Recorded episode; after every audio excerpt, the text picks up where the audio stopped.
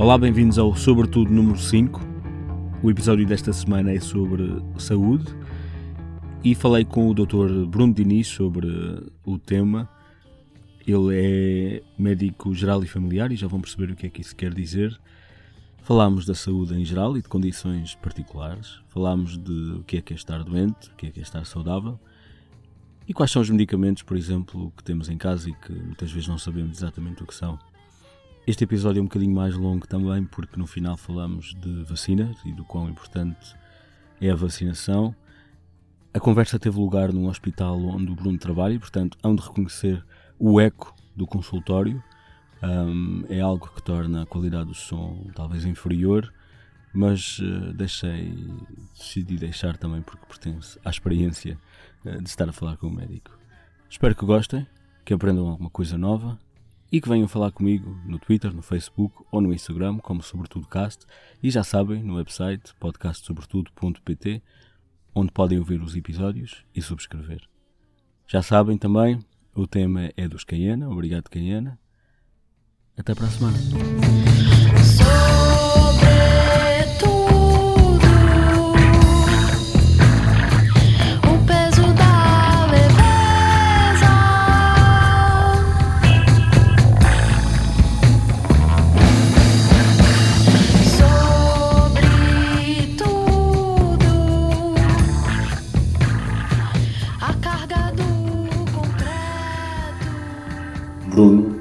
Diniz, Dr. Exatamente. Diniz. Qual é que é a tua especialidade? Eu sou médico de família, medicina geral e familiar. Medicina geral e familiar é uma E- especialidade em si? É uma especialidade em si, Ok. exatamente. Muitas vezes confundível com clínica geral, Não é a mesma coisa? não é a mesma coisa de facto. E a diferença reside exatamente no ter ou não ter especialidade. O médico de família é um médico licenciado em medicina que cumpriu o internato, aquilo que antigamente se chamava o internato geral, que hoje em dia é o, o ano comum, ah, mas que após isso fez quatro anos de especialidade vocacionada para a medicina geral e familiar, com atendimento de grávidas, com atendimento de crianças, o atendimento de adultos, que é o trivial. É um médico que está especializado na prevenção, naquilo que nós chamamos dos cuidados primários. Ok, isso, isso é muito interessante. Portanto, eu não fazia ideia que clínica geral e medicina geral não é a mesma coisa. Não é a mesma coisa. Mas não és a única a não saber. Claro. Há inclusive médicos que não sabem. Particularmente os médicos, tendencialmente mais médicos de medicina hospitalar. Mas lá está, exatamente porque historicamente isto ainda é muito recente. Quer dizer, estamos a falar de algo que ainda não chegou aos 40 anos. Até porque a função não é assim tão diferente. A função de quê? De um clínico geral A posição que eles ocupam normalmente ou num, ou num consultório ou num hospital não é muito Hoje em diferente. dia não há clínicos gerais a trabalhar nos centros de saúde. Ok. Quando a especialidade de medicina geral e familiar foi criada, nos primeiros anos, porque não havia ainda uma via de internato para a especialidade, os médicos que foram considerados os primeiros médicos de família foram aqueles que, pel- pela experiência de já o fazerem há muito tempo, foi-lhes dada a equivalência à especialidade. E a partir daí criou-se um internato específico, do mesmo modo que antes de haver, por exemplo, otorrinos, eh, havia médicos que faziam esse trabalho e depois a partir daí começaram a haver otorrinos pela via do, do internato. Uma coisa muito semelhante. Falaste aí de medicina hospitalar, isso é uma especialidade ou é um termo genérico para quem Não, a medicina hospital? hospitalar não é uma especialidade. A medicina hospitalar eh, é a medicina que é feita dentro do hospital e que nós, em termos de classificação de cuidados de saúde, eh, falamos em termos de cuidados eh, secundários e eventualmente também terciários. Ou seja, os cuidados de saúde estão divididos de acordo com os níveis de intervenção.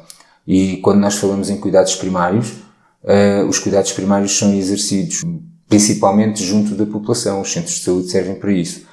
Depois, a partir daí, à medida que é requerida mais especialização ou mais tecnologia, ou porque é necessário concentrar as doenças em um determinado sítio, eh, é a partir daí que depois nós consideramos os cuidados eh, secundários ou já terciários, aqueles já eh, super especializados, digamos assim. Ok, portanto, os graus têm mais ou menos, podemos dizer que têm mais ou menos a ver com um bocado o nível de gravidade. Não, tem a ver com a proximidade à população. Ok. Ok? Tem a ver com a proximidade à população e com a especificidade de, daquele tipo de doença. E o médico geral hum, sabe mais que os outros?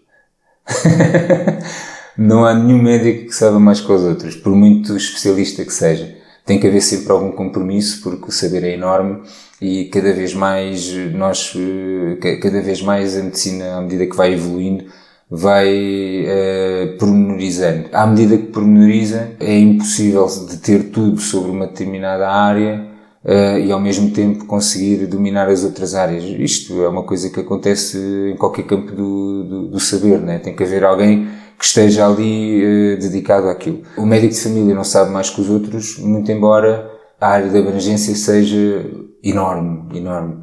O facto de nos focarmos tanto em especialidades impede que haja uma abordagem holística à saúde das pessoas? Não tenho dúvida em responder que sim. Não tenho dúvida mesmo.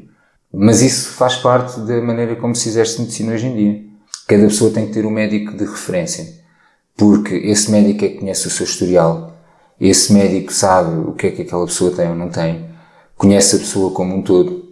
E sempre que necessário orienta. Ou seja, faz não só a manutenção do estado de saúde, como toda a referenciação necessária sempre que, que ela é requerida.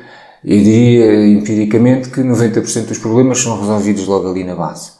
E tudo o resto depois poderá ou não necessitar de, uma, de um nível de cuidados superior. Mas, mas consegues fazer uma espécie de coordenação entre, outros, entre vários especialistas? Esse é um dos papéis dos médicos de família. o médico de família é um gestor da saúde do doente. Mas, mas em Portugal consegue-se fazer consegue isso? Consegue-se, consegue-se e com facilidade. Eu diria que se consegue em qualquer sítio, pelo menos do conhecimento que eu tenho, mesmo da especialidade de medicina geral familiar noutros países, o papel dos médicos de família não muda. Hum. Na realidade, o papel dos médicos de família está muito bem definido. A função de gestor e de administrador dos cuidados de saúde é inerente a. Vê, o médico de família é a porta de entrada por excelência no Sistema Nacional de Saúde. Só há duas maneiras de entrar no Sistema Nacional de Saúde. Ou é através do médico de família, e para isso é que servem os cuidados de saúde primários, ou então é uma situação de urgência e a entrada é feita por uma situação aguda. Portanto, de outro modo, não se consegue, por exemplo, chegar a um hospital e ter uma consulta de ortopedia. Isto no, no, no, no Sistema Nacional de Saúde. E a função do médico de família nesse contexto é exatamente não só de gerir a saúde do doente, como administrar uh, e fazer também a gestão de todos os recursos de saúde utilizados nesse contexto. E quem não tem médico de família? É mais pobre Pronto. E quem tem médico de família é mais rico. A frase não é minha, mas também não sei de quem é o autor. Mas é verdade? é verdade, não tenho dúvida nenhuma. Uh, entrevistando alguém que tenha um médico de família acessível, com quem tenha uma relação médico-doente positiva, uh, favorável, a quem tenha fácil acesso quando tem um problema agudo de saúde, com quem faça a gestão de todas as rotinas de hum, prevenção e com quem se aconselhe essa pessoa garantidamente que vai estar muito mais confortável do que aquelas pessoas que não têm médico assistente, que não sabem o que fazer quando adoecem, uh, que não têm ninguém que os oriente, que precisem de uma baixa e não sabem a quem recorrer, que tenham que ir às quatro da manhã para a porta do centro para conseguir uma consulta, tenho dúvida nenhuma. Curioso que eu interpretei isso de maneira diferente. Eu pensei que estavas a dizer que é, quem é mais pobre não tem médico de família. Não, ao contrário. Quem tem médico de família é mais rico, mas nem toda a riqueza se materializa. Pensava que era aí uma crítica social qualquer. Não. Uh... Quem, tem mais, quem tem médico de família não tem dúvida nenhuma que é mais rico. Não, não é uma riqueza material, mas é claramente uma riqueza em termos do estado de saúde e da possibilidade de o atingir. Falando assim em termos gerais, há um entendimento do que é que é isto de ter saúde? Há. A definição de saúde é da Organização Mundial de Saúde. É a definição que atualmente nós utilizamos para definir o que é, o que é ter saúde. E desde há muito que eh, é um consenso que ter saúde não é não ter doença. Ou seja, a saúde não é apenas a ausência de doença. A Organização Mundial de Saúde define a saúde como um estado de completo bem-estar físico, mental e social. Portanto, a saúde é aqui uma coisa com multidimensional. É? é só não ter doença, porque as pessoas podem não ter doença e não, não serem consideradas saudáveis. Cada tipo de disfunção dentro destas dimensões que eu falei tem uma abordagem distinta, mas a saúde implica isso tudo. Portanto, não é só físico, sendo que provavelmente nos hospitais e nos centros de saúde, etc., foca-se essencialmente na parte física, mesmo que tenha depois outras, eh, outras consequências no bem-estar da pessoa. Não necessariamente. A ordem não tem que ser essa, porque muitas vezes é a disfunção social por exemplo, a disfunção familiar que faz com que uma doença apareça. Típico disso, eh, quer dizer, há vários sinais de disfunção familiar que podem fazer com que depois apareça uma doença no seio, numa pessoa, eh, um quadro depressivo, ou mesmo uma eh, diminuição da eficácia do sistema imunitário que possa predispor a mais, mais infecções. Há algumas doenças relacionadas com a ansiedade, como por exemplo a alopecia areata, etc. Coisas, manifestações que vão sendo tem como origem algo que não teve a ver necessariamente com uma disfunção orgânica, mas sim com uma disfunção social e que depois tem repercussão em termos orgânicos. E as três coisas, eu falei em três dimensões, o social é uma grande dimensão, porque a vida social de um ser humano implica a vida familiar, a vida profissional, mas as três coisas, na minha opinião, têm que ser tratadas com igual respeito. Podes repetir esta, essas três coisas? Uh, falei em físico, mental e social. Todas estas dimensões têm igual importância. E há uma, há uma aceitação geral no mundo clínico de que essas três coisas estão interligadas? Sim. Que o mental leva a problemas físicos? Sim, sim, sem dúvida. Não sem há... dúvida. O que tu se calhar me queres perguntar é se existe um grande preconceito em relação à parte mental, que também existe. Pronto. que também existe. Como a medicina está a evoluir muito do ponto de vista tecnológico, obviamente e naturalmente há uma, um, maior foco na tecnologia, porque cada vez mais nós conseguimos diagnosticar mais e melhor. E talvez por isso essa vertente seja comumente mais, eh, mais olhada, não é? É possível ser 100% saudável? Há alguém no mundo que seja 100% saudável? É Olha, a brincar nós dizemos que o doente saudável é o doente que, é, que está insuficientemente estudado. Porque se nós procurarmos a fundo, eh, há sempre pequenas alterações. Mas como disse, a definição de saúde prende-se com a definição de bem-estar. Ok? É um bem-estar físico, mental, social e, portanto, obviamente que há aqui alguma parte, alguma subjetividade nisto, porque eu, eu, posso me sentir bem com determinadas condições e outra pessoa não. Eu diria que é possível estar 100% saudável, dependendo da maneira como nós encaramos a vida. Acho que sim. Ok, muito bem. Ouviram aqui do Sr. Doutor. Agora entrando assim mais coisas um bocadinho mais prosaicas e mais mundanas, uh, eu vejo aqui uma, uma balança. Há uma relação entre o peso de uma pessoa e a saúde? Há uma relação direta? A resposta a essa questão não é tão linear quanto isso, porque o peso é um fator de risco para algumas doenças. Ou seja, eu, por encontrar uma pessoa com excesso de peso ou mesmo obesa, não, ou, ou ao contrário, ou excessivamente magra, não, não posso diretamente associar isso a uma doença. Porque se for preciso, a pessoa nunca vai ter a doença. Estamos a falar de um fator de risco.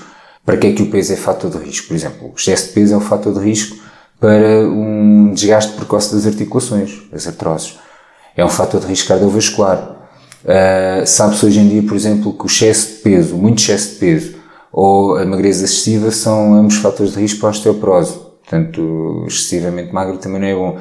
A magreza excessiva é também fator de risco para haver uh, carências pontuais de nutrição ou mesmo um grau de desnutrição maior, consoante o grau de magreza e de inanição que possa haver. Eh, portanto, o peso é um fator de risco para algumas doenças. Ou seja, não é necessariamente uma correlação, é mais porque o próprio peso passa a ser um fator, passa a ser uma razão para outras coisas surgirem. Sim, é porque é, estamos a falar de probabilidades, não é? Ou seja, a probabilidade de um obeso ter um evento cardiovascular, à partida é maior do que a probabilidade de uma pessoa com o peso normal ter. Não quer dizer que um tenha e que o outro não tenha, porque estamos a falar de probabilidades, uma vez mais. A probabilidade dá a possibilidade de um determinado evento ocorrer, mas não é certo que ele ocorra, a menos que a probabilidade seja de 5%. É? Falaste aí em peso normal, o que é, que é isso? Nós hoje em dia entendemos o peso normal como o peso que está diretamente proporcional à altura das pessoas. Isso é medido através de uma coisa chamada o índice de massa corporal. Uh, o índice de massa corporal é uma medida que relaciona o peso a dividir pela altura ao quadrado e nós consideramos que é normal entre os 18,5 e os 25. Portanto, uma pessoa que tenha o peso adequado é a pessoa que tenha um índice de massa corporal entre estes valores. Vamos lá explicar isso um bocadinho melhor. Portanto, repete lá a fórmula. É o peso sobre a altura ao quadrado. Portanto, uma pessoa mede a sua altura, ou tem a sua altura em centímetros.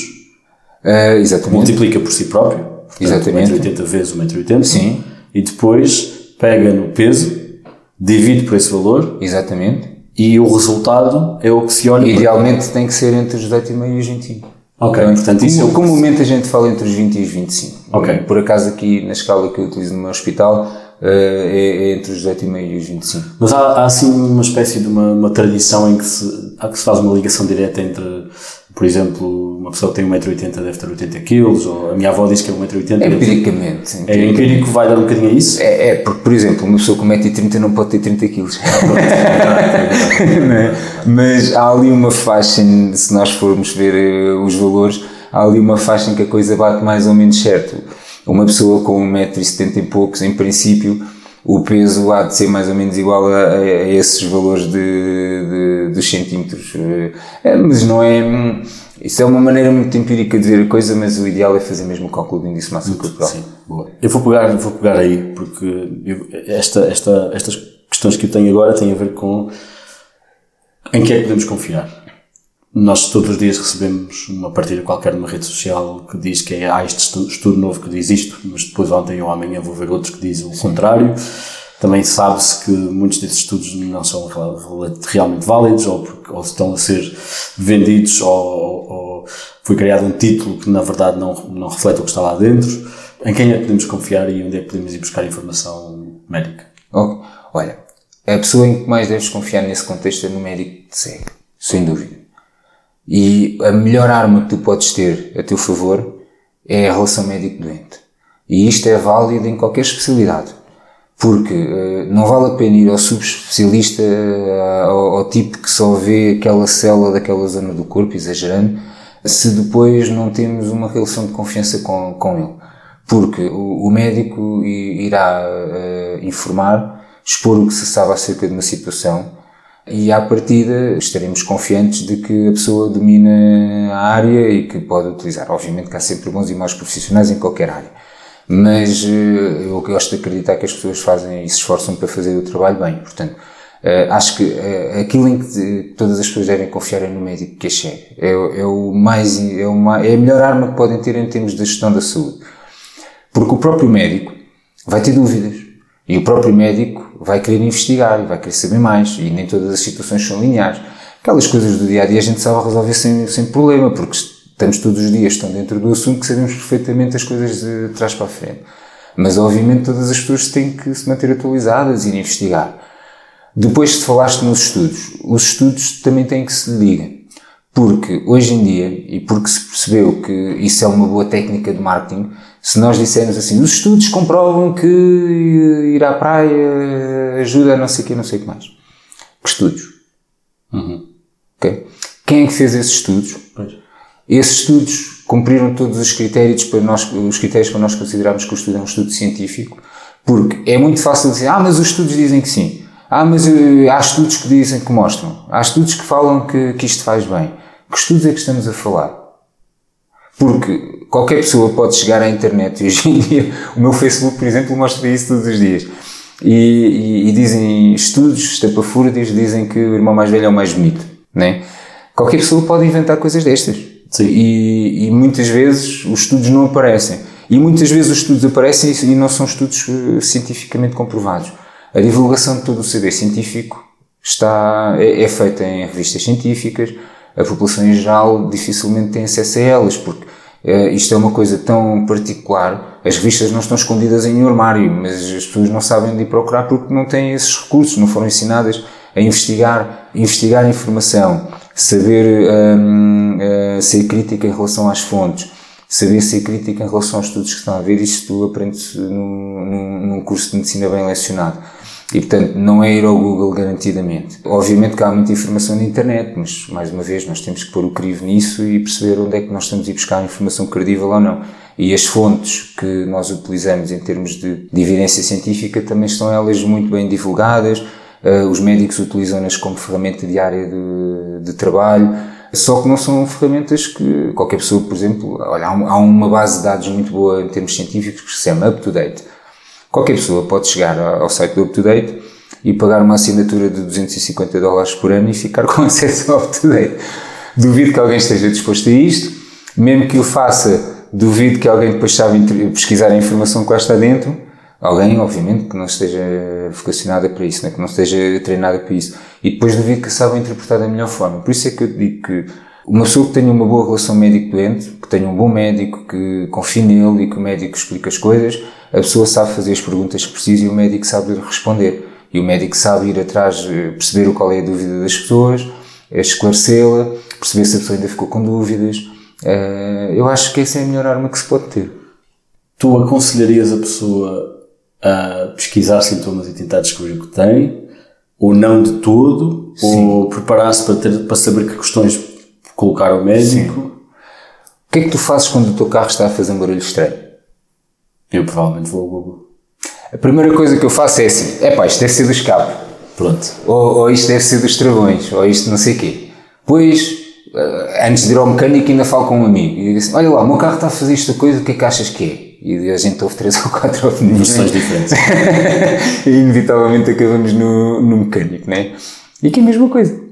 Ou seja, eu acho que as pessoas, quando têm algum sintoma, obviamente que as pessoas têm que ter o sentido crítico. Longe vai o tempo da medicina paternalista, em que o médico decidia, falava, fazia e a pessoa entrava muda e saía calada. Longe vai esse tempo. Não é assim que se faz medicina nos dias de hoje. Não parece que seja essa a tendência. Eu acho que a tendência é cada vez mais a vertente biopsicossociocultural da medicina. Um grande palavrão. Uh, Exatamente. Não, não estou a dizer nada diferente do que te disse no início claro, da entrevista. Sim, sim, sim. O que acontece aqui é que cada vez mais nós eh, envolvemos o doente nas decisões. O doente, nós temos que ouvir as pessoas, né? porque as pessoas é que nos vão dizer do que é que sofrem nós não podemos uh, achar que sabemos que as, o que é que as pessoas sofrem sem as ouvirmos. Muitas vezes, só de ouvir o doente, uh, o doente dá-nos o diagnóstico, quer dizer, é preciso é, é ouvir. E sabendo ouvir o, o, doente e percebendo as queixas, nós chegamos lá. Obviamente que o doente já traz uma impressão, o doente pode chegar e dizer assim, ó oh, doutor, eu acho que tem isto. Eu fui ao Google, hoje em dia é típico, eu fui ao Google e coloco esta hipótese. E o médico não vai dizer assim, ah, eu, ah mas é chatear outro, então, então o que é que eu estou aqui a fazer? Não, não é assim que se tratam isto. Qual é a maneira, a abordagem? Porque eu, eu pessoalmente até acho muito bem que as pessoas investiguem. Eu não gosto das pessoas uh, analfabetas. O que eu acho é que depois as pessoas têm que esclarecer as dúvidas e perceber que o que se mete nos fóruns e na internet, as pessoas têm um, nós não sabemos qual é a motivação, qual foi a motivação para que essa, para que essa informação lá fosse. Mas depois temos a obrigação de perguntar à pessoa, então o que é que, o que, é que viu? Ah, eu acho que tenho esta doença. E se o médico achar que é uma hipótese diagnóstica, diz, olha, isso é uma das hipóteses. Provavelmente temos que fazer alguns exames para perceber isso. Ou então dizer, não, garantidamente não é. Essa informação que viu está errada e explicar porquê. Porque na realidade esse sintoma não corresponde a um dos sintomas dessa doença, isso é uma coisa muito generalista, não é nada por aí, garanto-lhe que não tem isso porque já o observei e não, não, não, encontrei nada nesse sentido. E as pessoas ficam esclarecidas. É, é, este, é, é um, este é um esclarecimento muito, mais pessoal e que vai muito mais ao encontro das necessidades uh, intelectuais de um doente do que ir à internet pesquisar e engolir o que aparece. Até porque depois todos nós sabemos como é que os resultados do Google aparecem numa pesquisa, não é?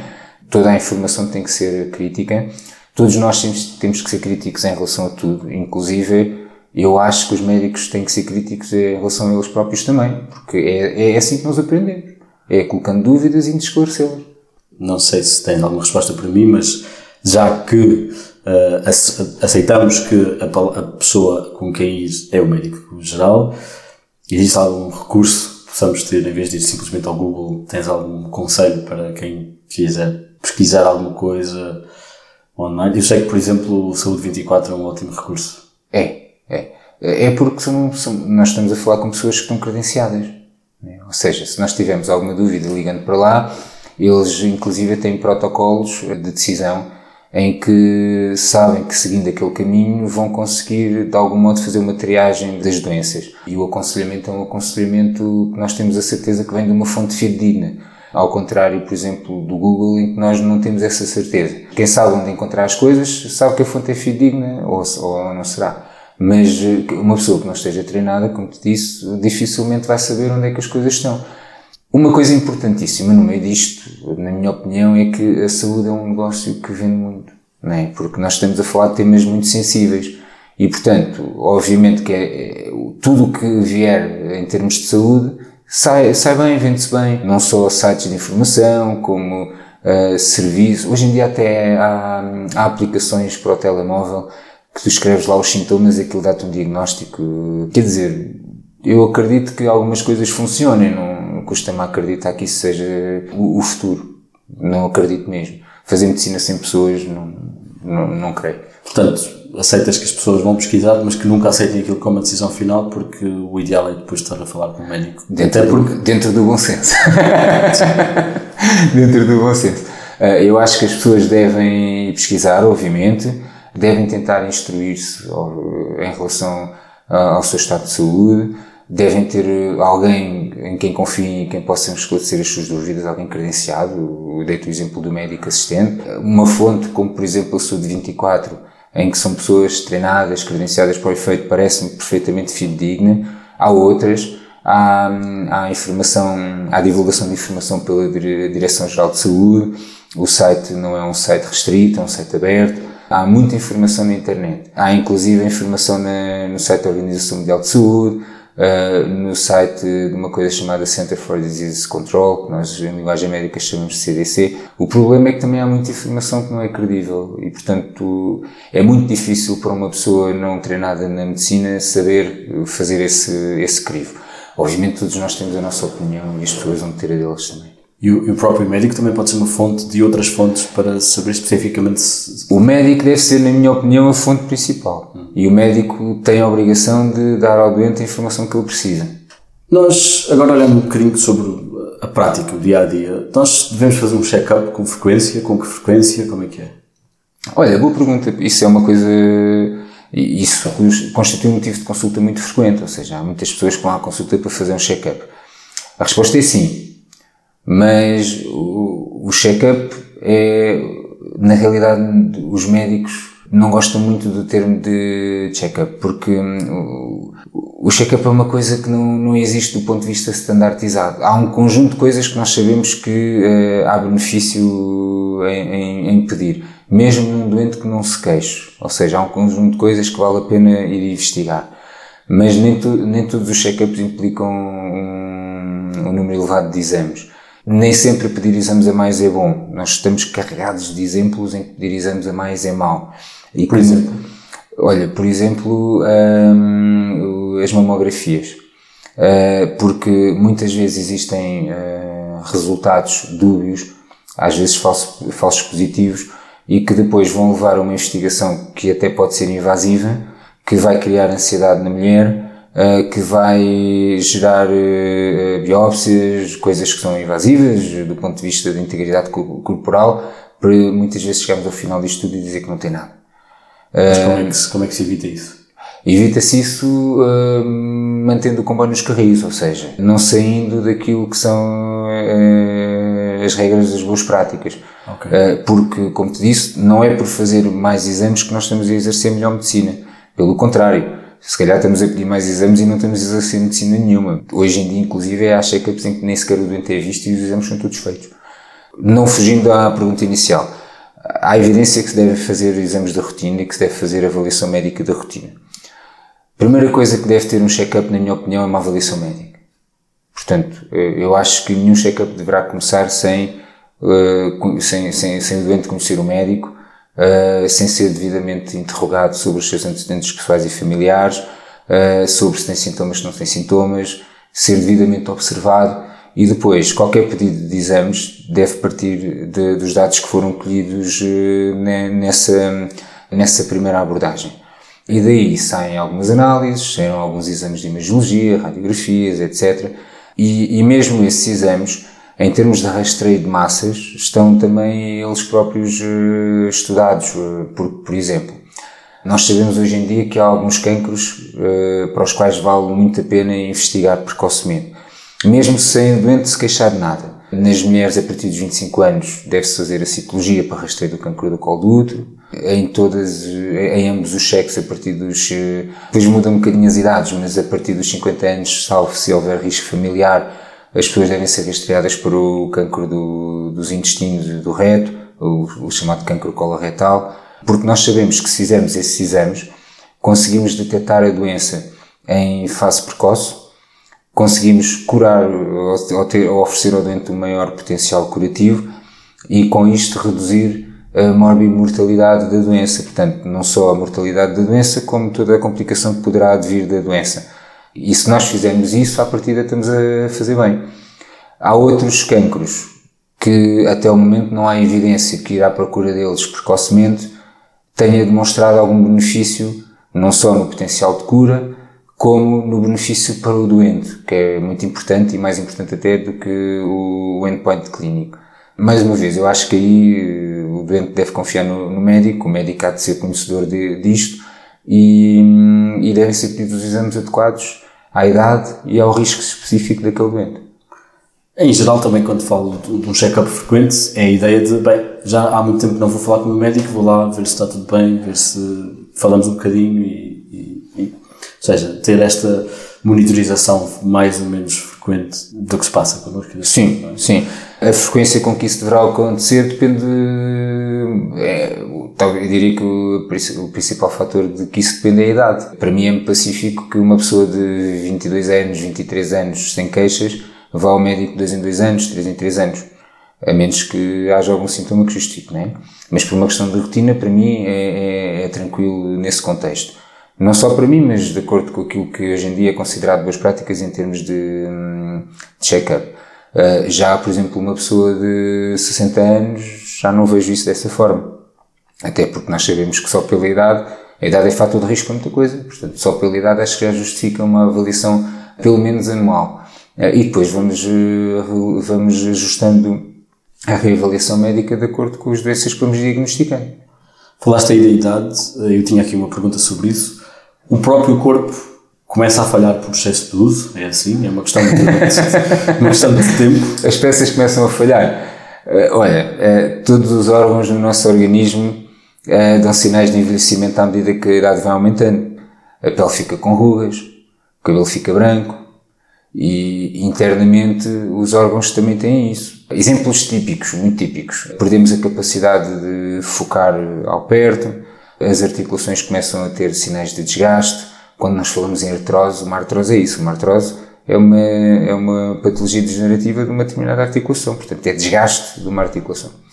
E os outros órgãos a mesma coisa. Quer dizer, nós, eh, a partir de determinada idade, fazemos exames e os exames dizem sempre qualquer coisa mas depois cabe-nos interpretar e saber se aquilo é uma coisa esperada pelo envelhecimento ou não. Uh, mas todos os órgãos mostram sinais de desgaste, obviamente. E há alguma coisa que nós possamos fazer ou hábitos que possamos ganhar no cotidiano para monitorizar a saúde? Coisas, sei lá, observar determinadas coisas no nosso corpo e no nosso dia a dia que possam ajudar a, a ir monitorizando a saúde? Sim, há, olha, vou juntar esta questão a uma que tu me fizeste lá atrás e vou-te falar, por exemplo, da hum, autopalpação mamária.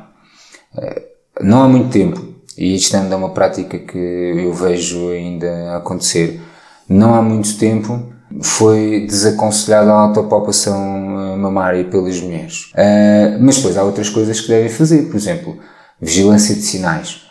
Alguém que note que tem um sinal que está a crescer, que está a começar a ficar irregular, uh, que está a começar a ficar heterogéneo em termos das cor, da cor da coloração, que de algum modo apresenta um sinal, por de sangramento, uh, alguma coisa que vejam que mudou, essa pessoa deve procurar aconselhamento médico uh, nesse sentido. É, é, uma vigilância que se faz. Este é um dos exemplos de, de, coisas pequenas que se podem, que se podem fazer. Acima de tudo, eu se calhar diria que há muitas coisas que se podem fazer para prevenir a doença e para melhorar o estado de saúde, como por exemplo bons hábitos alimentares, prática de exercício regular, e quando eu falo em regular, uh, quero incluir neste termo nem o excesso nem o defeito, porque uh, em ambos os casos existem malefícios. O não fumar, o, ter cuidado com a quantidade de álcool que se ingere, tudo isto são coisas, como não consumo drogas, tudo isto são coisas que está comprovado que melhoram o estado de saúde ou, ou diminui a probabilidade de ter uma doença. Porquê que falaste de drogas? Vou passar pelos medicamentos, vamos ver se, se é a mesma área. Porquê é que há medicamentos que têm receita médica e outros que não têm receita médica? Porque as pessoas adoecem e, e cada vez mais eh, nós sabemos que uh, isto, eu acho que isso, isso prende-se com uma outra coisa que é o empowerment, ou seja, que é a instrução das pessoas e da comunidade para o reconhecimento da doença e coisas básicas que podem fazer para a tratar. Por exemplo, é muito comum as pessoas terem uma rinofaringite, vulga constipação.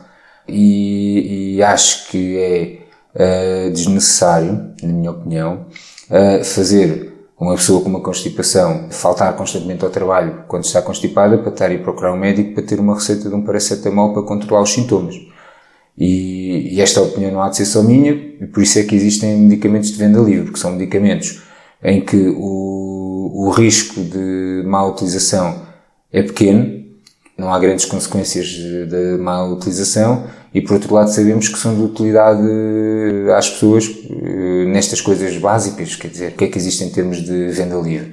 Existem antipiréticos, anti-inflamatórios em doses não muito altas, cremes anti-inflamatórios também, relaxantes musculares, uh, medicação antifúngica, uh, são coisas do, entre aspas, corriqueiro e que nós sabemos que a população beneficia de ter fácil acesso a eles. Portanto, isso é curioso porque eu achava que o, que o, que o equilíbrio era noutro sentido, ou seja, digamos que o normal seria ter receita médica e há uns que são uma exceção porque as pessoas já sabem usar e porque não, se calhar o perigo de, de utilização não é tão alto, é isso? É, sim, eh, talvez se quiseres é um misto dos dois, mas a verdade é que uma mãe que tenha um filho em casa com ranhoso, quer dizer, tem que faltar ao trabalho de propósito. A partir de, os pais nesse aspecto costumam ser instruídos pelos pediatras do reconhecimento dos sinais de alarme. Se for uma coisa de gestão muito fácil, quer dizer, não se justifica estar a, a comprometer a vida da pessoa a faltar ao trabalho, a ir para um tempo de espera numa urgência uh, para ter acesso a uma receita, por exemplo, de um substitutório do, do Benuron para controlar a febre de uma criança. Acho que não se, não, não se justifica. O, o risco da má utilização, como digo, não é grande. Regra geral, uma coisa que é, que é, que é muito habitual neste tipo de coisas é que há uma recomendação de, se isto não melhorar em 3 a 5 dias, para consultar o médico assistente, portanto há sempre alguma prudência associada. Por outro lado, os medicamentos sujeitos à receita médica já são, já estamos a falar de outra coisa, não é? São medicamentos em que o potencial de má utilização, o, o potencial de acontecer um malefício por má utilização é muito grande. Eh, e, portanto, não, não podemos correr esse risco.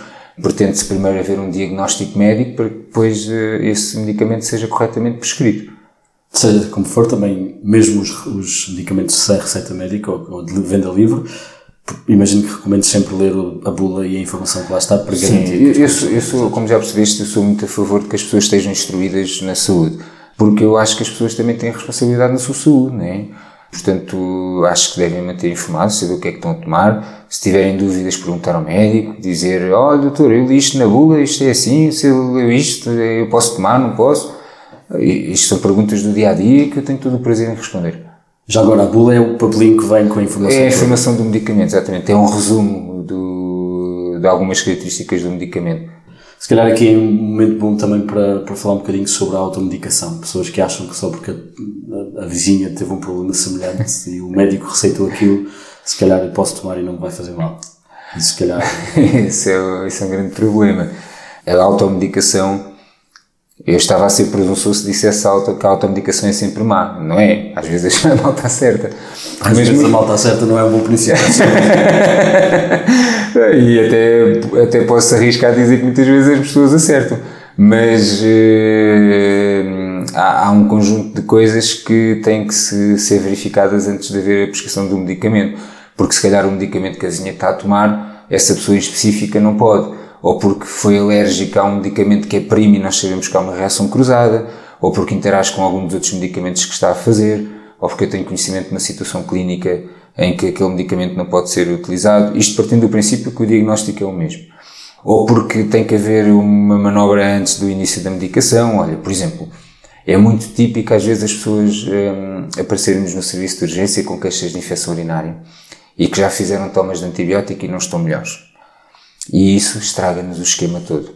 Porque só o facto de já ter iniciado antibiótico antes de nós vermos a pessoa, não só não lhes controla os sintomas, porque os antibióticos não tiram dores a ninguém, hão de tirar à medida que vão matando a bactéria, mas para controlar os sintomas de dor tem que ser um medicamento que tenha esse efeito, que tenha um efeito analgésico. Isto não só nos estraga o esquema, como diminui-nos a, a, probabilidade de conseguir identificar a bactéria que está, hum, que está a causar aquela infecção. Porque só o facto de ter tomado o antibiótico às vezes pode nem matar a bactéria e ter um efeito bacteriostático, ou seja, não mata a bactéria mas controla, ter um efeito bacteriostático também que nós fazemos uma urocultura, tentamos cultivar a urina para fazer crescer a bactéria e não aparece nada, aparece o exame negativo. E a pessoa tem uma infecção, nós sabemos clinicamente que os sintomas são de infecção urinária e não temos a identificação da bactéria, nem tão pouco o teste que o laboratório faz aos antibióticos para saber quais é que funcionam e quais é que não funcionam. Isto é um exemplo de uma situação em que às vezes até a medicação pode estar correta, mas só o facto de não termos feito um gesto técnico antes disso pode comprometer depois o tratamento futuro. Por acaso, antibióticos é um bom, um bom tema porque está quase lá em termos de, de, de, frequência, muita gente conhece, mas os antibióticos precisam de receita médica. Os antibióticos precisam de receita médica, sim. Podes dar-nos alguns exemplos de, assim, em geral, quais são os principais tipos de medicamento que temos lá em casa? Por exemplo, falaste em analgésicos, se calhar anti-inflamatórios. Se quiseres dar alguns exemplos também de princípios ativos, para termos um bocadinho uma paisagem do que se passa no nosso armário dos medicamentos lá em casa. Sim. Olha, eu acho que assim, genericamente, todas as pessoas devem ter em casa um, um, alguma, alguma formulação de paracetamol. Paracetamol é o antipirético mais utilizado hoje em dia, o analgésico mais utilizado hoje em dia. É o, passa a publicidade do Benuron. É, acho que é conveniente as pessoas terem em casa também algum anti-inflamatório. Exemplos típicos de anti-inflamatórios correntes são, por exemplo, o ibuprofeno, que é vendido sob as marcas do Brufen, do Speedifen, hum, outros anti-inflamatórios, por exemplo, o diclofenac, que é o Voltaren. E isto são medicamentos que normalmente as pessoas utilizam muito para as dores. Uh, os anti-inflamatórios são também utilizados muitas vezes quando há uma situação de gripe, o controle da febre, o controle dos sintomas. Um, e qual é a diferença entre um analgésico e um anti-inflamatório? É exatamente essa. Analgésico significa, analge, portanto, é um medicamento que provoca analgesia, que tira a dor. Okay. O medicamento anti-inflamatório é um medicamento que desinflama. A dor é um dos sinais inflamatórios, mas há outros. Tem a ver com a farmacologia do medicamento em si, portanto, da maneira como o medicamento atua mas nem todos os medicamentos eh, antipiréticos são anti-inflamatórios. Há medicamentos que têm esse efeito e que não, não são anti-inflamatórios. O Benuron, por exemplo, não é verdadeiramente um anti-inflamatório. Só para confirmar, antipirético e analgésico é a mesma coisa? Antipirético tira a febre, analgésico tira a dor. Ok. Ok? Obrigado. Portanto, são coisas diferentes. O, o Benuron, por exemplo, tem efeito antipirético e analgésico. O Brufen, o ibuprofeno, tem efeito anti-inflamatório, por sua vez antipirético e analgésico. Outros medicamentos comuns para ter em casa, antihistamínicos, muitas pessoas têm antihistamínicos em casa, que são muito úteis, sobretudo nestas alturas do ano, em que estamos aqui na transição entre estações uh, e as alergias estão, estão ao rubro. Quem sofre de rinite alérgica costuma andar sempre muito, com, com muitas excreções nasais, alguma tosse. Exemplos típicos, a cetrizina. Hoje em dia tendemos a utilizar sobretudo antihistamínicos menos sedativos. A cetrizina eh, é vendida comercialmente com o nome de Zyrtec. A hidroxizina com o Atarax, isto são fármacos muito conhecidos. Hoje em dia utilizamos, por exemplo, a desloratadina, que é o Aéreos, utilizamos a bilastina, que é um antihistamínico muito recente e que está a ser muito bem, está, está a ser muito utilizado eh, porque tem muito pouco efeito sedativo. Os antihistamínicos antes davam sono às pessoas e agora já não estão a dar tanto. A bilastina ou o bilaxten ou o ergonix são, são moléculas mais recentes. Outras coisas que vão ter em casa. Uh, para medicamentos... além do normal, desculpa, para além do normal também, o penso. Uh, ah, sim, pode, por favor, uma garrafinha de betadine. o que é, que é betadine? betadine é um desinfetante das feridas, é uma hum, substância chamada iodopovidona. As feridas desinfetam-se de duas maneiras. Ou com uma solução de iodopovidona, que é o betadine, ou então com álcool a 70 graus. Tem? O álcool a 70 ah. graus não é o da Sachoriços. O álcool da Sachoriços normalmente é de 96 graus e é uma embalagem azul. O álcool que tem efeito de desinfecção é vendido normalmente sobre embalagens de autocolante amarelo e tem 70 graus. Então, Portanto, não se pode usar o álcool da Sachoriços, que imagino O álcool da Sachoriços é ótimo junto com um bocadinho de aguardente velha, com o chouriço mas, não se... mas não é para desinfetar feridas. E não se pode e faz mal. Não é que faça mal, não tem efeito, não tem efeito desinfetante, porque o álcool, para funcionar como desinfetante, tem que ter uma determinada porcentagem de água para atuar. Caso contrário, não é eficaz. Ah, ok. Ok? E, e a água oxigenada é o quê? A água oxigenada não é para desinfetar feridas.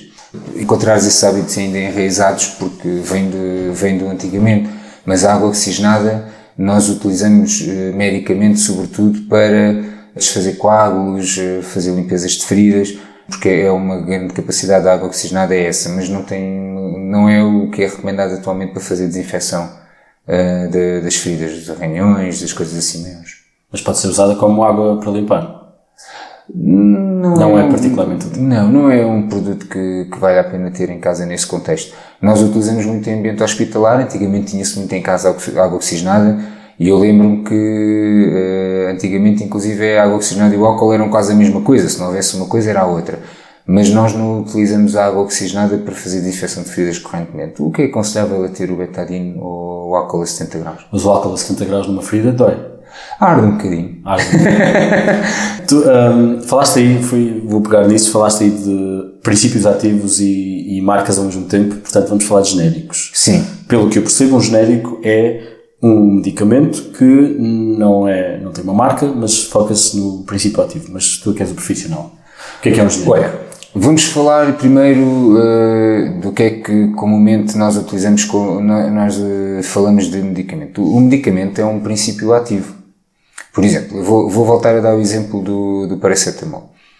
Quando eu prescrevo Benuron a alguém, o princípio ativo que eu estou a prescrever não é Benuron. Benuron é uma marca de um princípio ativo chamado paracetamol.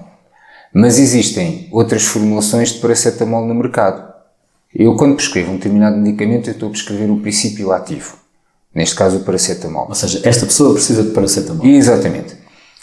Depois, a pessoa vai à farmácia e pode comprar paracetamol feito em, vários, em várias fábricas, em vários laboratórios. E consoante o laboratório que faz o paracetamol, coloca-lhe um determinado nome. Habitualmente, os nomes de marca dão mesmo nomes diferentes, como por exemplo o paracetamol, comercialmente é o Benuron, mas eh, alguns dos laboratórios genéricos dão o nome da substância seguido do nome do laboratório à frente. Portanto, eu posso comprar o paracetamol de um determinado laboratório e aí vou ter o nome paracetamol mais o laboratório à, à frente. E o medicamento genérico tem inclusive um, um retângulozinho com as letras MG lá dentro, a dizer medicamento genérico. Portanto, está identificado desta forma. O princípio ativo pretende-se que seja o mesmo, exatamente na mesma dose e que tenha o mesmo efeito farmacológico. Pode haver diferenças nos recipientes do, do comprimido, ou seja, o, o- um comprimido não é só o princípio ativo, porque muitas vezes o princípio ativo está numa dosagem tão baixinha, tão baixinha, que se nós fôssemos apenas consumir essa dosagem, em alguns medicamentos nem havíamos. Porque é uma quantidade tão pequena de substância que nem havíamos, é um pozinho. Sim, realmente estamos a falar de miligramas, o que significa Muito pouco, muito pouco. E há medicamentos que inclusive é, são 0,25 miligramas, por exemplo. Quer dizer, não é, não é assim uma quantidade que a gente consiga facilmente ter à, ter à mão. Muito menos pegar, tomar, não é fácil. Exato.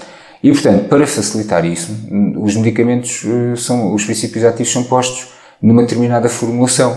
E a mais comum eh, são os comprimidos, outras comuns são cápsulas, xaropes, etc. Mas, para que aquilo fique manuseável, visível e muitas vezes até para que tenha algum sabor ou que, ou que seja mais fácil de tomar, às vezes inclusive essa formulação é mesmo para permitir que o organismo hum, absorva o medicamento, outras vezes é para nós sabermos em que parte do tubo digestivo é que o medicamento é absorvido. Para que isso aconteça, o princípio ativo é posto num comprimido, em que são utilizadas outras substâncias para compor o comprimido. E nós chamamos essas outras substâncias os, os, hum, Excipientes. os excipientes. E, e muitas vezes um conselho que eu dou às pessoas é, é, optando por um medicamento X, independentemente de ser genérico ou de marca, devem sempre ser fiéis a essa marca que, que lhes agradou, porque todos os ajustes que eu for fazer, eu vou fazer com base naquele medicamento que foi produzido por um determinado método, que tem aqueles excipientes e portanto, sei que aquele medicamento foi estudado sob aquela forma. Mas, essencialmente, é, é essa a única diferença que há em termos dos medicamentos genéricos em relação aos de, aos de marca. Assim, falando sobre algumas coisas, algumas doenças em particular, eh, há, uma- há muita confusão entre a constipação e a gripe e se calhar até a pneumonia, porque são coisas que às vezes têm alguns sintomas em semelhante. Consegues explicar um bocadinho a diferença? Sim, as constipações e as gripes são doenças causadas por vírus. As pneumonias, maioritariamente, o microorganismo envolvido é uma bactéria. E só por aí já é uma grande diferença. Porque em termos terapêuticos, o tratamento da pneumonia implica quase sempre um antibiótico. O tratamento das gripes e das constipações não carece de antibiótico. Porque são doenças virais. E os antibióticos, pela designação vulgar, são medicamentos que matam bactérias. Na realidade, nós confundimos eh, comumente antibióticos com antibacterianos. Mas, na gíria, os antibióticos são antibacterianos e vamos admitir isso. E, portanto, as doenças virais não precisam de antibiótico, as doenças bacterianas precisam. Portanto, um antibiótico não faz nada a uma gripe ou Não faz absolutamente nada. Absolutamente nada. Uma constipação e uma gripe, como disse, são, como eu disse, são doenças virais. Por definição, as doenças virais são doenças que, em que Neste caso, doenças respiratórias dentro das gripes e das constipações, outras não, mas são doenças em que o sistema imunitário é que está encarregue de liquidar o vírus. Nós medicamos sintomaticamente, medicamos para dar conforto às pessoas, para controlar os sintomas, para controlar complicações que daí possam advir, mas na realidade a medicação que se dá, os tais antipiréticos, anti-inflamatórios, na realidade o objetivo desses medicamentos não é curar a gripe, é confortar o doente, controlar os sintomas, melhorar o bem-estar e a qualidade de vida até que o organismo, o sistema imunitário, faça o papel dele. A diferença de uma constipação para uma gripe são vírus diferentes. As constipações podem ser causadas por muitos vírus. Não tem um tipo de vírus só que causa constipação. O vírus da gripe normalmente é o vírus influenza. E a gripe é uma mistura, é um conjunto de quatro coisas. As pessoas têm dores no corpo, têm dores de cabeça, têm febre, e têm sintomas que maioritariamente são respiratórios, tosse, etc., mas também podem ser gastrointestinais, ou seja, são sintomas típicos de infecção viral.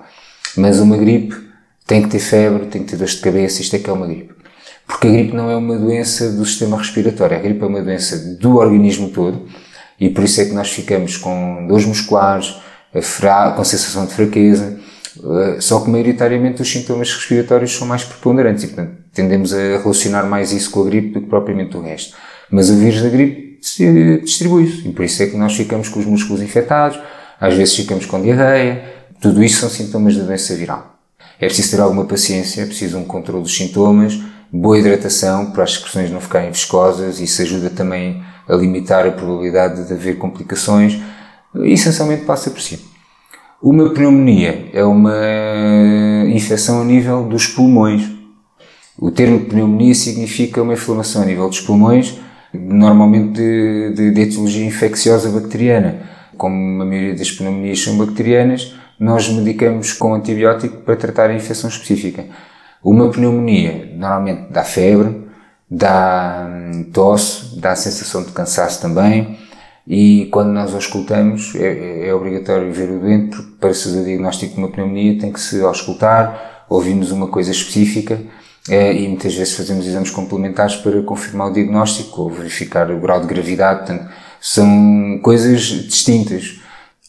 O cancro é uma doença por si só ou é uma espécie de categoria de doenças em que se coloca muita coisa? Não, o cancro é uma categoria de doenças. Cada, cada cancro é uma doença em específico. Ok. Tanto que um cancro não, os cancros não se tratam todos da mesma maneira, não se diagnosticam todos da mesma maneira. É, Fala-se em cancro como se fala em infecções. Portanto, estamos a falar de grupos de doença. Antes de irmos embora, há assim, estive a pensar e a, e a, e a tentar encontrar algumas ideias uh, que se calhar são tidas como mitos ou, ou, são dúvidas que muita gente tem uh, e queria queria também, queria contigo discutir algumas destas. Esta ideia de que não se pode nadar ou não se pode tomar banho depois de comer. É mentira. É mentira. É. O problema que se coloca aí é o choque térmico. Ou seja, quando nós nos alimentamos, nós vamos uh, pôr o tubo digestivo a funcionar.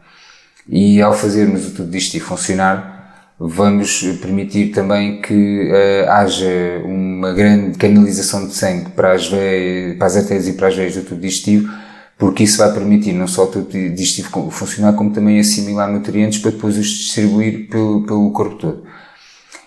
Como o organismo está ocupado nessa tarefa, se sujeitarmos o nosso corpo a um grande choque térmico, aquilo que vai acontecer é que vão haver fenómenos, vão existir fenómenos de adaptação dos vasos sanguíneos, das tais artérias das tais veias que já estavam ocupadas a trabalhar. E nós não temos sangue para tanta coisa. E, portanto, o, assim, de, um modo muito simplista, o que vai acontecer é que deixa de haver a irrigação correta e as pessoas podem ter uh, consequências uh, por causa, por causa disso. Contudo, se acabaste de comer e fores nadar para uma piscina a 36 graus, ou, ou à temperatura mais adaptada ao exterior do corpo, 34, 30, uma temperatura ambiente até arriscaria dizer por, de forma empírica, não porque tenha lido em algum lado, dos 26 graus para cima, assim, uma, uma água mais quentinha não te vai acontecer absolutamente nada. Portanto, com o banho, muito menos. A não ser que a água esteja muito quente. Ou muito quente ou muito fria. Há problema nos dois, ok? Outra questão é, e se calhar já falámos um bocadinho sobre isso há pouco, apanhar frio pode levar a constipação, o gripe, isto é um problema? Não. Não mesmo. Se isso fosse verdade. Sair de casa vez... com o cabelo molhado, que é o clássico. não há problema. Ué, não, uma constipação, uma gripe implica haver, implica haver um microorganismo. Se o vírus não estiver lá, por muito molhado que leves o cabelo, não te vai acontecer absolutamente nada. Por muito ar-condicionado que tu tenhas ligado, se não houver, se não houver um microorganismo uh, envolvido, não vai acontecer absolutamente nada. Mas é possível que a minha temperatura baixando o meu sistema imunitário seja menos eficaz? O que acontece é que os vírus têm determinadas temperaturas às quais eles conseguem multiplicar. E, portanto, se nós permitirmos que isso aconteça, se forem criadas as condições adequadas para que esse vírus se multiplique, e, e os vírus multiplicam-se a uma temperatura mais, tendencialmente mais baixa, daí que as, que as doenças, que este tipo de doenças seja muito típico nos meses frios, se nós criarmos essas condições, arriscamos-nos a que o vírus consiga desenvolver-se, consiga infectar as nossas células, e condicionado que se, que pelo, pela corrente de água que se apanhou é porque estava lá o vírus, tivemos azar, e o vírus multiplicou-se. Isto são coisas muito frequentes, pegam-se, uh, os vírus disseminam-se com muita facilidade uh, e, e, acontece porque tem que acontecer, não é porque a ventoinha estava ligada uh, ou porque o ar-condicionado estava ligado. Isso não é verdade, porque se assim fosse, cada vez que eu tivesse exposto um ar-condicionado ficava doente. Portanto, se calhar aqui a aposta é evitar contrair o vírus, ou é alguma coisa que se possa fazer? eu por exemplo, se arriscar-me a dizer que isso não é possível. Há algumas medidas que nós sabemos que podem evitar a transmissão. Por exemplo, lavar as mãos com frequência, não tossir nem espirrar para cima das pessoas, nem para as mãos, ou seja, isso deve ser feito para o cotovelo, mas hum, eu duvido que isso seja possível, porque há épocas do ano em que os vírus são preponderantes, transmitem-se com muita facilidade porque as condições climatéricas assim o permitem, e por isso é que existem surtos. Portanto, e, e, os surtos podem acontecer mesmo que nós fiquemos em casa barricados, que há sempre algum contacto que permite que isso aconteça. Pois, porque também fala-se muito que uma das razões pelas quais associamos o frio às gripes é porque estamos todos muito mais concentrados em sítios fechados e, portanto, é também mais fácil. Sem dúvida, sem dúvida. A transmissão tem que ser feita assim, não é? Sim. Uh, portanto, sem dúvida. Nós pedimos sempre para as pessoas que têm esse tipo de sintomas não virem de imediato às urgências, porque um, não é que a gente não os queira ver, porque essas pessoas provavelmente também precisam de orientação. Uh, por exemplo, falámos da linha Saúde 24, é um bom recurso nesse contexto. Mas vale a pena termos cuidado em, sei lá, tocar no corrimão da escada ou, ou até o clássico comer alguma coisa que deixamos cair no chão.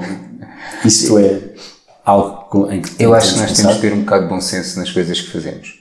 O extremismo é mau para, para, para os dois lados. Quer dizer, nós não podemos cair no exagero de agora não tocarem nada de andar de luvas no meio da rua com medo a que entremos em contato com algum microorganismo, porque eles existem, eles vivem connosco. Nós estamos carregados de microorganismos na pele e eles vivem connosco diariamente e nem por isso nos estão a infectar. São microorganismos que nós chamamos de comensais, portanto, vivem, vivem connosco. Uh, e se nós vamos cair nesse extremo, quer dizer, não fazemos mais nada na vida se não estar a pensar em, em, em não estar, não estar doente. E agora outro tema que vai fazer muito, que vai, vai, vai dar muitos amigos, um, as vacinas causam autismo? Este é um tema muito perigoso. Pois é. Mas eu acho é importante Sim. também cobrir. As vacinas são feitas utilizando os agentes da doença de modo a atenuá-los ou a inativá-los. Uh, ou seja, portanto, uma vacina contra uma doença causada por um determinado vírus, o que se faz é pega-se nesse vírus, trabalha-se o vírus em laboratório de modo a que ele fique menos agressivo ou mesmo morto, mas em que sabemos que inoculando, ou seja, injetando esse vírus no, no nosso organismo, nós vamos conseguir estimular o nosso sistema imunitário para o ensinar a lutar contra aquele vírus se algum dia entrar em contato com ele na máxima potência. E, portanto, o que nós estamos a fazer é pegar na doença, diminuir a força dessa doença e introduzi-la no nosso organismo diminuída o suficiente para que o nosso sistema imunitário seja mais forte que ela e o trate. Se as vacinas causarem autismo, a doença vai causar mais, porque o que nós estamos a fazer é introduzir a doença. Eu não te sei explicar a origem de, dessas eh, correntes antivacinais, mas consegue estou, estou plenamente convicto de que tenham por trás uh, interesses económicos muito grandes, porque, como eu te disse, uh, isto depois leva à venda de outros produtos que são vendidos para o efeito, mas o que interessa aqui, enquanto médico, não é a minha opinião, é aquilo que se sabe acerca das coisas. É o que é que a ciência até agora demonstrou fazer ou não fazer efeito. E as vacinas estão de tal modo comprovadas como benéficas que são uh, recomendadas uh, por todas as organizações credíveis para o efeito. Desde a Organização Mundial de Saúde, termina essa sendo a maior, até às unidades nacionais e europeias em que precisamos de ter as, as, pessoas vacinadas para conseguir conter algumas doenças. E eu dou-te o exemplo de doenças que estavam, que já não as víamos, não é? agora está na moda o sarampo, que já as tínhamos de tal maneira contidas porque tínhamos uma boa taxa de cobertura vacinal e elas agora começaram outra vez a aparecer. E tu perguntas, mas as vacinas causam autismo? E eu respondo com uma pergunta a dizer assim, já viste quantas pessoas é que o sarampo mata? As doenças é que causam problemas. Quando nós fazemos uma vacina, o que nós estamos a fazer é utilizar o agente dessa doença ou parte dele para ensinar o nosso sistema imunitário a lutar contra ele, porque depois o nosso sistema imunitário guarda memória desse, treino, desse treino e quando for necessário, essa memória é, é ativada e o organismo mais rapidamente e de modo mais eficaz uh, atua sobre, sobre ele. E nós já conseguimos erradicar algumas doenças à conta da vacinação, como sendo a varíola. Portanto, uh, eu não consigo compreender de forma alguma como é que se pensa ao contrário, a menos que comece a pensar noutras coisas, não é? Eu, fazendo um pouco de advogado do diabo, porque também estou completamente do teu lado, usaste há pouco a, a, as motivações económicas. Um dos argumentos é esse, mas contra as vacinas, ou seja, que as vacinas nem sempre são necessárias, mas são criadas para dar dinheiro a pessoas. Eu não sei. Eu gosto de acreditar que a raça humana é boa, Gosto de acreditar que as pessoas têm realmente uh, vontade de se ajudar uns aos outros. Gosto de acreditar que o que move uma farmacêutica a fazer uma determinada vacina é a capacidade de curar essa doença. Não gosto de acreditar nos lobbies que já ouvi várias vezes de que são as, as farmacêuticas que inventam as doenças para depois criarem as curas. Acho que isso é, é demasiado persecutório para eu conseguir eh, encaixar isso na, na minha maneira de viver. Não gosto de acreditar nisso, mas não tenho dados, não, não sou conhecedor, não sou. É, uh, mas, seja como for, em Portugal temos o Infarmed que também é quem controla. Gosto de acreditar que tudo isso funciona. Sim. É? E, e, a verdade é que as doenças existem, nós vemos-las, uh, diagnosticamos-las e as vacinas são muito boas armas e nós conseguimos fazer um controle disso. Uh, e é muito claro também o risco de não vacinar. E, e, e cada vez mais ele se nota óbvio, né? porque quando por exemplo, no sarampo, nós só por diminuirmos numa pequena percentagem a taxa de cobertura vacinal, não foi muito, não foi muito, não chegou sequer a 10 pontos percentuais, só por diminuir a taxa de cobertura vacinal a doença apareceu. Hum. Ou seja, continuamos a ter a maioria das pessoas vacinadas, a larga maioria, e mesmo assim a coisa não, não, não correu bem. Uh, portanto, eu não gosto de acreditar nisso e tenho muitas dificuldades em compreender enquanto médico e o meu papel em relação a isso é explicar às pessoas os estudos que estão feitos e que demonstram a eficácia das vacinas e que já foram inclusive feitos vários estudos, são os mesmos praticamente, acerca disso do, do, dos mitos do autismo e tudo mais, e não houve até o momento nenhum estudo que eu conheça que tenha demonstrado que por vacinar estamos a fazer pior do que melhor. E há, aqui um elemento se calhar podemos cobrir também, que é a questão de da, da herd immunity, a questão de as pessoas que não, por diversas razões, não poderem, desculpa lá, eu não sou especialista, as pessoas que não podem ser vacinadas, por razões de saúde, por outro, outras razões, têm de ser protegidas pelas pessoas que estão à volta delas, serem vacinadas. Porque aí, Acho que faz parte da nossa responsabilidade civil ter essa noção, sem dúvida.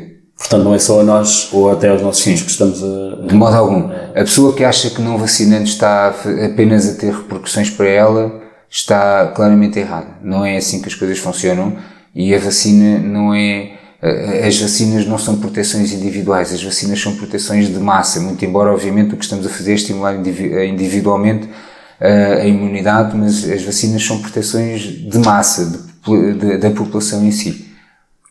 Porque só se vacina quando uh, a doença tem, atinge proporções que nos permitam estimar que podem atingir a população de forma muito grande, não é?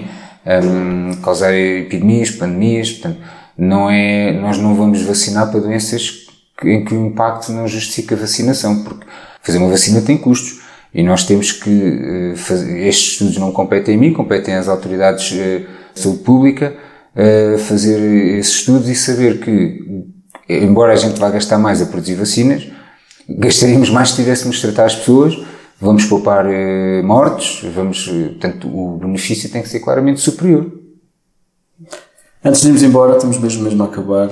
Ah, já mencionaste algumas coisas ao longo do concurso, do- da conversa. Tens assim uns conselhos simples que nós todos possamos pôr em prática no dia a dia para melhorar a saúde? Coisas que já falaste sobre a alimentação. Vou incidir sobretudo nisso, ou seja, eu acho que hoje em dia hum, eh, o melhor conselho que eu posso dar a alguém para manter o estado de saúde e evitar ter doenças é eh, diminuir dentro do possível o risco adicional. O risco adicional diminui-se através de medidas eh, comportamentais, portanto, acho que as pessoas devem ter eh, uma alimentação diversificada, sem exageros, eh, para qualquer uma das vertentes que possas imaginar, acho que não deve haver exageros. A alimentação deve ser hum, diversificada, generalizada, devem fazer uma prática regular de exercício físico. Essencialmente é isso. Eh, evitar os consumos de, de, de- daquilo que se considera ser nocivo para a saúde, o tabaco, o álcool, as drogas, eh, isso são tudo coisas. Ter cuidado, o- o- a causa mais frequente de morte na idade jovem são os acidentes de aviação, portanto, ter muito cuidado e cumprir estas regras, fazer os rastreios que estão cientificamente comprovados, eh, é sobretudo por aí. Muito obrigado, doutor. De nada, então. Foi um prazer. prazer. Eh, muita informação. Espero que tenha sido útil para mim. Foi muito interessante. Olha, espero, espero ter contribu- contribuído. E, e vamos, vamos falando. E eh, pronto. Obrigado. Não tens que era essa. Prazer foi meu.